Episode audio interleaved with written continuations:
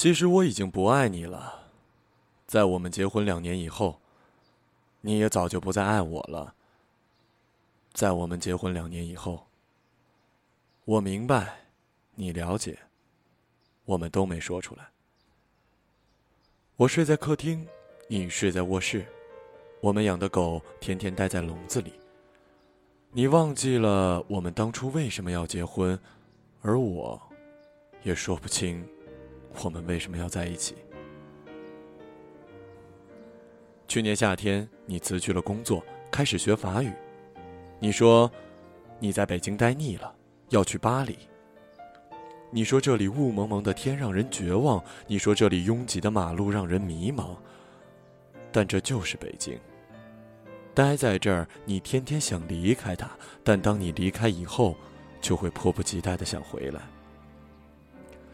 我没有把你的话放在心上，可你的法语进步很快。秋天的时候，你就已经会唱《我的名字叫依恋》。我们在国贸那家 KTV 里唱歌，那时候《中国好声音》正在铺天盖地，有个叫华少的主持人飞速走红。我记得那天晚上唯一一个没有唱歌的人，是我们的朋友作业本。你唱了好几首，我记不得歌词。我们彼此觉得分开只是说说玩玩而已。那天晚上风很大，北京城好像在嚎啕大哭，但无人伤心。我们一起把作业本送回东四环，你坐在前排，他还开玩笑的问我，什么时候把你杀掉？我说你去巴黎之前必须把你杀掉。你笑了，我也笑了。路灯突然变得好温暖。你知道我是个胖子，可你也不高，你也不漂亮，你没有大长腿，没有大胸，你不会玩自拍，不会 P.S 自己的脸，甚至你的眼睛没有一点女人的味道。你和我都不知道我们为什么要在一起，又为什么打算分开。回到家，你抢到了床，我抢到了沙发，这是我们的约定，谁抢到床，谁就睡床。这个家不大，我买的时候花了一百六十万，现在可以卖两百万，才两年的时间而已。接下来的日子，你还是去学校学法语，我照旧去公司上班。有时候我去接你，你有时候也会来找我。我们看样子觉得一切正常。在每次吃饭的时候，我还会威胁你说：“你要感谢我赐予你食物。”你也会装模作样的合起手来，喃喃有词的说：“猪啊，感谢你赐予我食物。因为你不在工作，我养了你半年多。我们也会像情侣一样去三里屯看电影，去喝咖啡。你爱吃一些奇怪的蛋糕，我抽烟。我一直以为，这样的日子会一直持续下去。但你的法语越来越好。”已经可以看懂让·雷诺的电影字幕。那是我喜欢的一个男演员。我喜欢的东西不多，你看起来也没什么爱好。秋天结束了，你突然说你要出去租房子住，让我出租金，我答应了。你收拾了你的东西，分了好几次，一次次的搬走了，我都不在家。他们说，胖子哭起来很难看。胖子流泪很丑陋，所以我都不在家。你搬走就搬走吧。很快，北京下了第一场雪。你的新家我从来没去过，我只是到你家楼下给你送过两本书。我们的联系越来越少，我们对彼此宣告分手，好像是我们都获得了解放，得到了自由。这时候，我感觉。北京真的很大，很空旷。我买了一批酒，有俄罗斯的烈酒，有法国的红酒，也有英国的威士忌。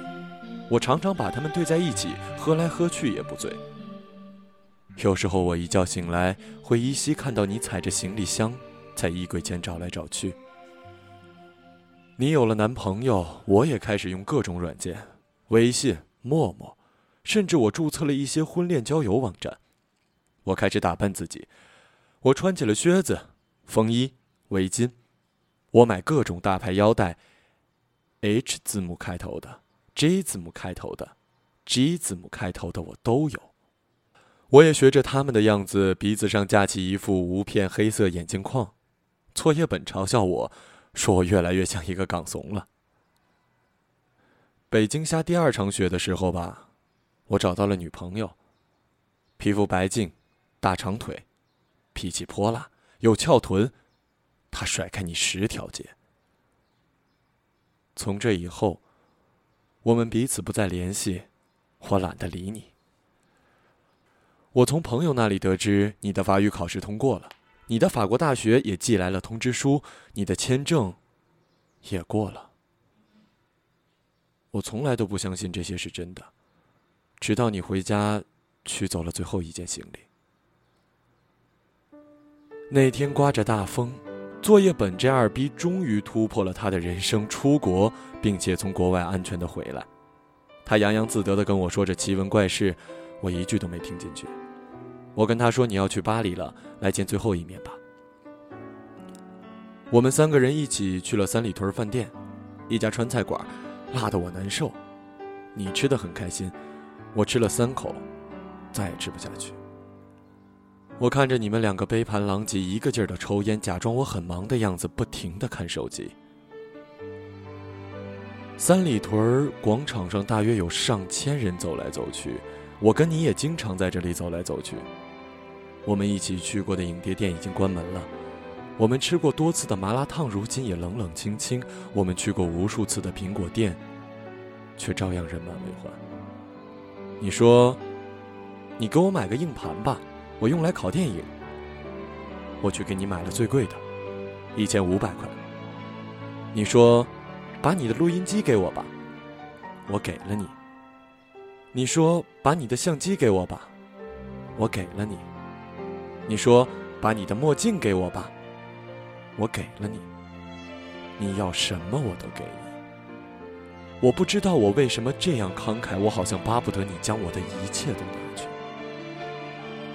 第二天你跟我回了老家，我爸给了你一叠钱，走出家门，你很自觉地把钱揣到我的口袋里。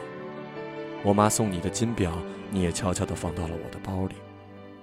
我说，离婚手续怎么办？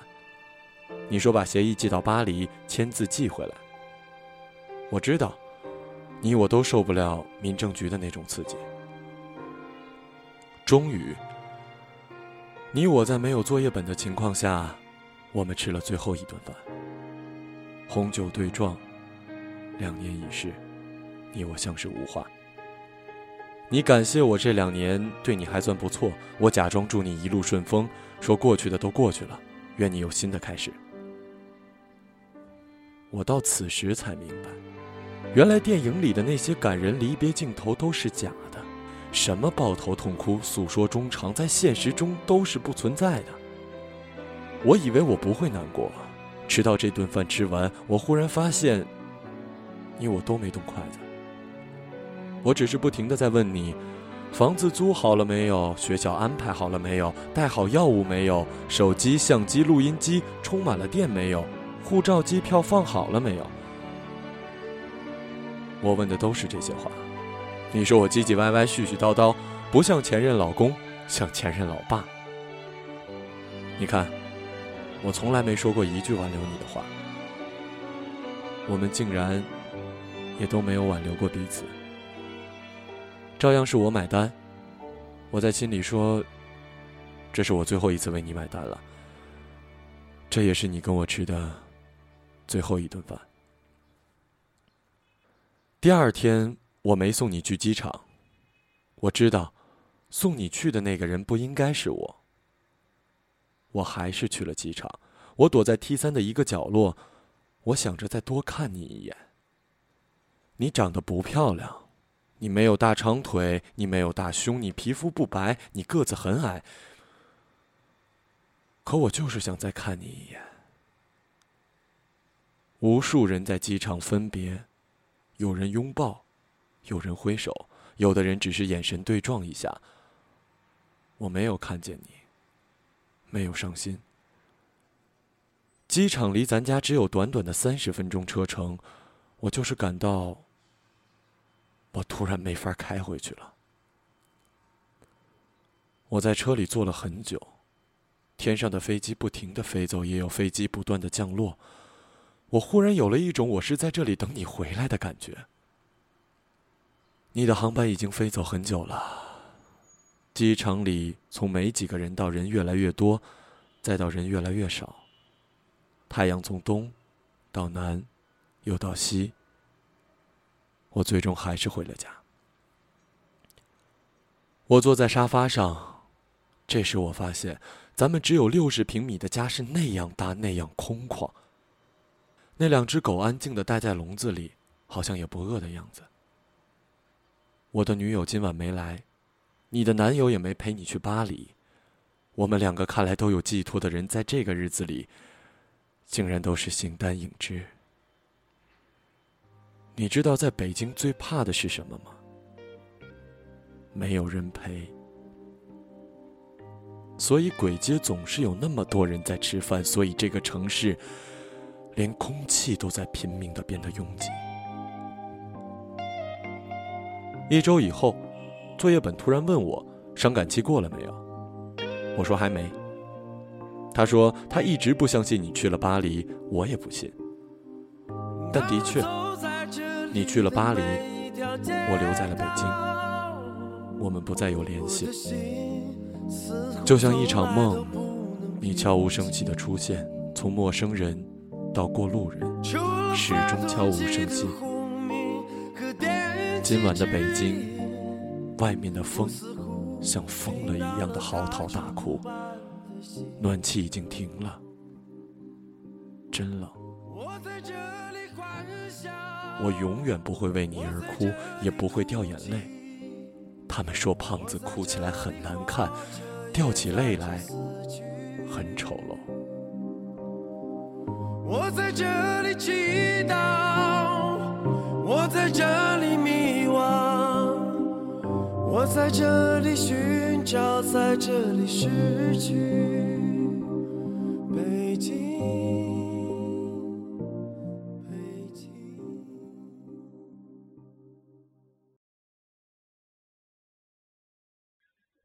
谢谢你送我去了机场。在作业本的想象里，你没送我，但你送了。我们筹划离婚一年多，而结婚只想了一个礼拜。好吧，就从这一天说起。那天北京下了大雪，很奇怪的天气。春天里下大雪，我还是第一次见。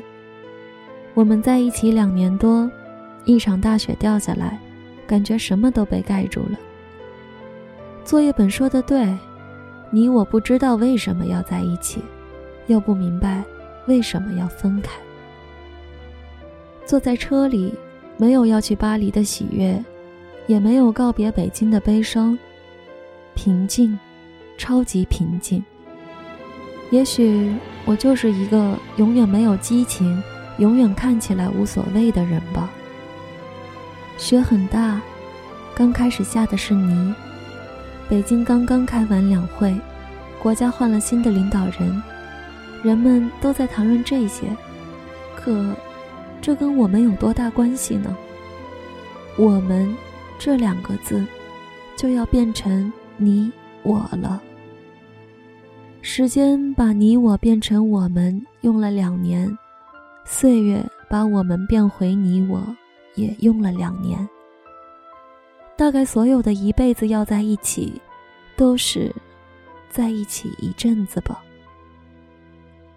机场高速两边到处都是追尾的车，惨不忍睹地趴在路边。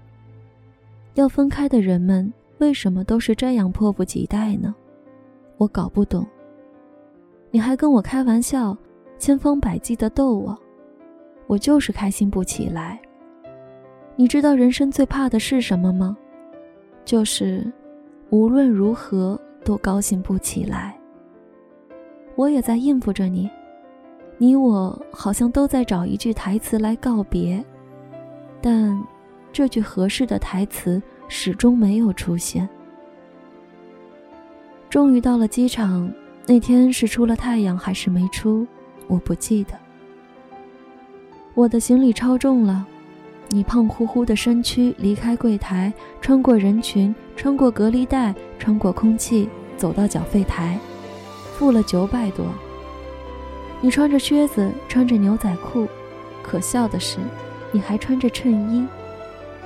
衬衣是你女朋友买的吧？看起来好合身的样子。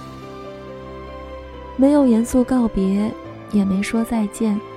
大概大家都知道，以后再也见不到了。我轻轻离开你的视线，你安静的看我走出你的视线。我好像永远都看不清方向，分不出明细。这些年就这样过来也不错。我没有去看安检通道，糊里糊涂就走了过去。你在后面喊我，我以为你舍不得我。我努力调整五官，调整呼吸。我不是美女，我个子不高，脸上还有几个雀斑，但我想要给你留下一个不难看的表情。我回头转过身来，你向我挥着胖胖的手。哦，原来是挥手道别。我也对你挥了挥手，然后转身继续走。以前我觉得一转身就是一辈子是一句太傻的话，但此刻觉得没那么傻。有些话要放在合适的环境下才有杀伤力。可能是背包太重了吧，一转身差点摔倒，然后我继续往前走。你这个大傻瓜又开始喊我，我没回头。你还在喊，机场好多人肯定都在看你这个胖子。为了不让陌生人觉得你傻，我再次回头向你挥手道别。然后你做了一个奇怪的手势，指向右方，那里有一个箭头。我一看，扑哧笑了。我走向的竟然是国内安检入口。谢谢你。最后一次为我指路。我是个路痴，到现在都不知道怎么从三里屯到东四环。等我走到国际通道，没有任何犹豫，也没有任何打算的转过身来，一本正经的向你挥手告别。你还是那么胖，你刮了胡子，脸上干干净净。你穿着臃肿的羽绒服，显得你更加的胖。我不明白，你跟你的朋友作业本为什么总是喜欢把自己搞得像一个粽子。我也不明白，你们为什么总是喜欢吃甜的东西。你们那么胖还都不自卑。你的牙齿很白，隔了一百多米，我能模糊的看见。你两只手不知往哪儿放。你的表情很奇怪，在你眼里，我好像是去巴黎上高中，我明明是去读研究生呢。你站在那里，再次举起手，你不用举得那么高的，我能看见。也就在这一刻，我突然觉得背包更加沉重了，压得我喘不过气了。我顿了顿，稳了稳，停了停。再也没有回头的走进安检口。他们让我拿出电脑，嗯，你给我买的。他们让我拿出手机，也是你给我买的。他们让我拿出 iPad，也是你给我买的。安检员让我脱下的外套，也是你买的。安检很快结束了。我继续往前走，好像所有人都在看我。我慌里慌张的背包就冲破拉链，洒了一地。我把它们全部塞进背包里时，突然想起，我嫁给你的时候，也没这样紧张过。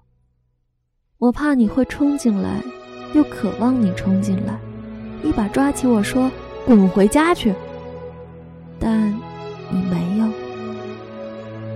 看时间，已经开始登机了。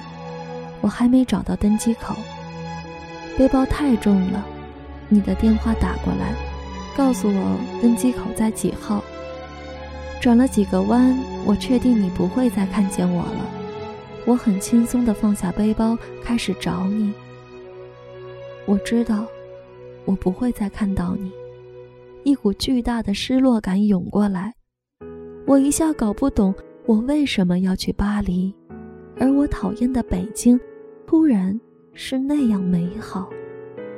我想起你带我去胡同里吃羊肉串，我想起我们一起做过的重庆火锅，我想起东直门下的卤煮店，我想起三里屯的人山人海，你用肥胖的身躯挤出一条路，我。无所事事地跟在你身后，我想起你胖胖的脸，不帅，没有线条。你的大脑壳，我才发现，这些，我以后都不用见到。巴黎不会太拥挤，我这样告诉自己。机场广播里开始喊我的名字，催我登机。我甚至以为那声音是你。滴的一声，我完成了最后一道手续。我将要有十几个小时不能用手机，不能上网，不能跟地面的人有任何联系。空少开始介绍安全须知，我看着舱门，我在想，如果你冲过来把我拦下，那我托运的行李该如何是好？我一直盯着紧闭的舱门，我害怕响起砸门声，我又盼望响起砸门声，但是没有。飞机开始滑行，所有人的脸上都写着盼望。有的人去旅行，有的人去探亲，有的人去买东西，他们都好快乐的样子。北京不是经常堵车吗？为什么你送我去机场？还下过大雪，却没有堵车。北京不是刚刚下了大雪吗？为什么去巴黎的飞机没有晚点？今天不是取消了好多航班吗？为什么去巴黎的飞机没有被取消？飞机冲上天空的一刹那，我好像看见你在北京的某个角落向我挥手。我的手指动了动。没有举起来。我知道，我举起手，他们会诧异地看着我，觉得我神经质，觉得我是一个有问题的人。飞机冲破云霄的那一刻，我想，管他们呢！我举起手，像你看得见我，我看得见你一样，两只手隔空挥舞。你留在北京。我去了巴黎。有时候，我不得不承认，当爱情退却、消失，有种叫亲情的东西，像刺一样扎进心里。它逼迫我们，将已经变成你我的我们，再次连在一起，用最疼的方式。